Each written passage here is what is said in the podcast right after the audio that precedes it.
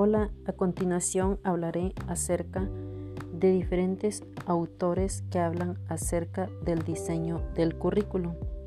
Para empezar tenemos que el currículum es el plan de estudios o proyecto educativo general en donde se centran las concepciones ideológicas, socioantropológicas, epistemológicas, pedagógicas y psicológicas que determinan los objetivos de la educación.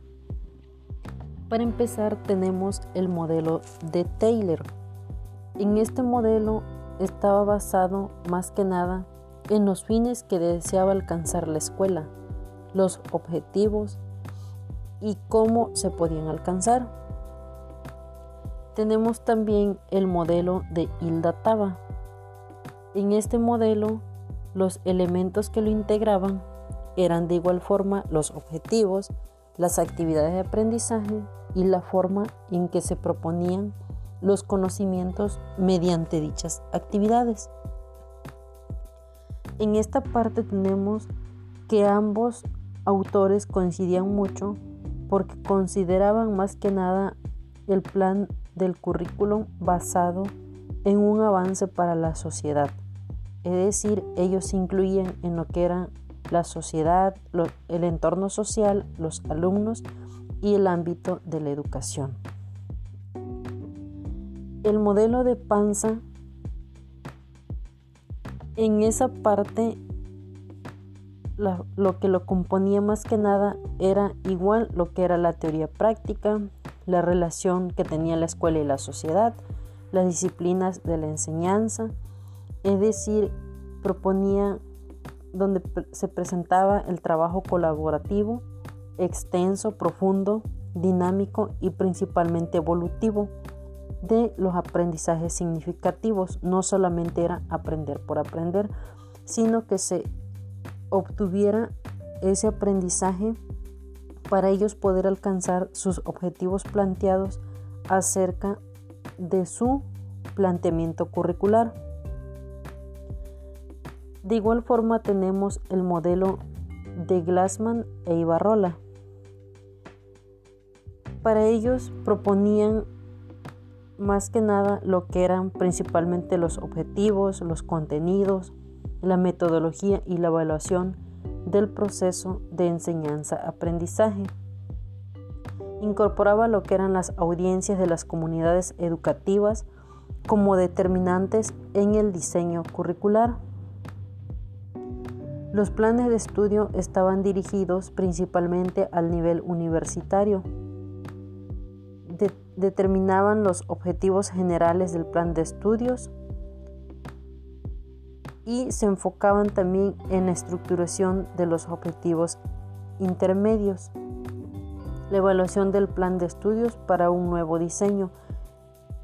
En este planteamiento curricular, Glassman e Ibarrola hacían mención de que si el currículo no alcanzaba los objetivos que ellos habían planteado, se podría hacer un nuevo diseño curricular donde tenía que haber ciertos cambios.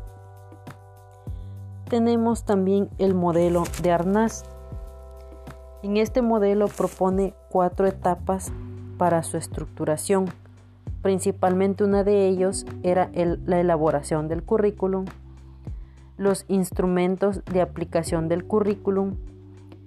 En, esto, en estos pasos incluía lo que era la capacitación de los profesores, la elaboración de los instrumentos de evaluación y la elaboración de los recursos didácticos que son importantes para que exista una, una efectiva educación la adaptación de las instalaciones físicas, de igual forma porque, porque nos mencionaba que en ese tiempo existió el auge de la tecnología educativa en México, donde se dio ese cambio drástico y hasta en la actualidad sigue existiendo ese cambio de la tecnología y es en donde uno debe de adaptarse más que nada de acuerdo a las instalaciones físicas es de acuerdo a la tecnología que va existiendo día a día.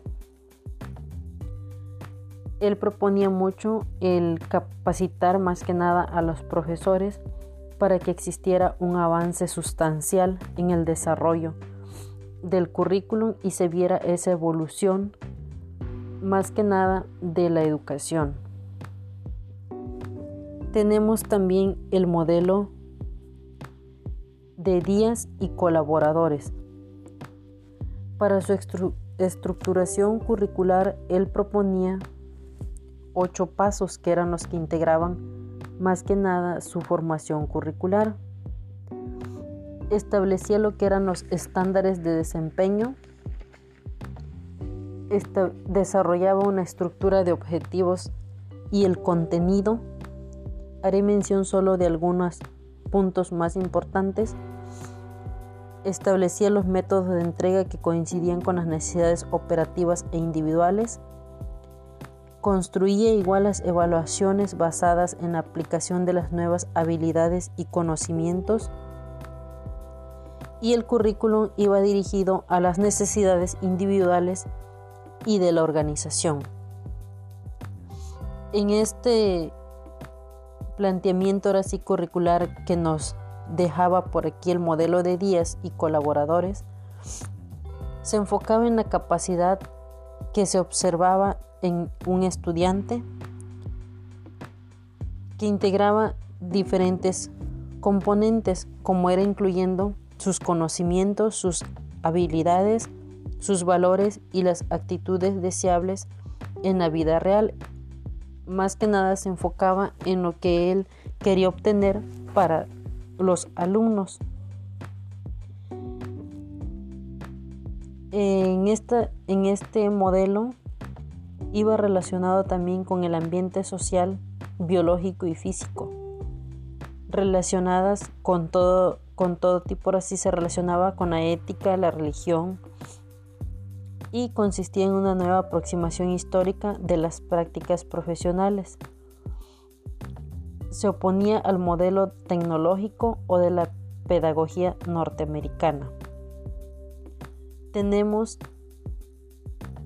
como siguiente el modelo de Jimenio Sacristán, igual basado en ocho pasos que expresaban las prácticas relacionadas con el currículo. En una de ellas tenemos lo que es el ámbito de la actividad política administrativa, subsistema de participación y control, la orientación del sistema educativo, es decir, hacia dónde pretendían ellos que fuera lo que era el auge educativo. El sistema de producción de medios, los ámbitos de creación culturales científicos, el subsistema de innovación y el sistema práctico pedagógico. Los profesores y alumnos tenían diversos componentes dentro de lo que era el currículo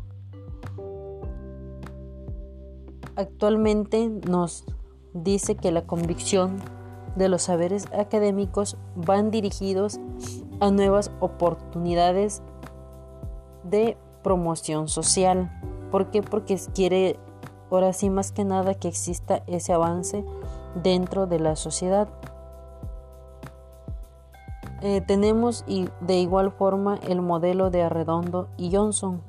Está representado por cuatro fases el análisis previo, el diseño curricular, la aplicación del currículo, la evaluación curricular, comprende las mismas etapas de planeación, lo que es el diagnóstico, el diseño, la implementación y la evaluación.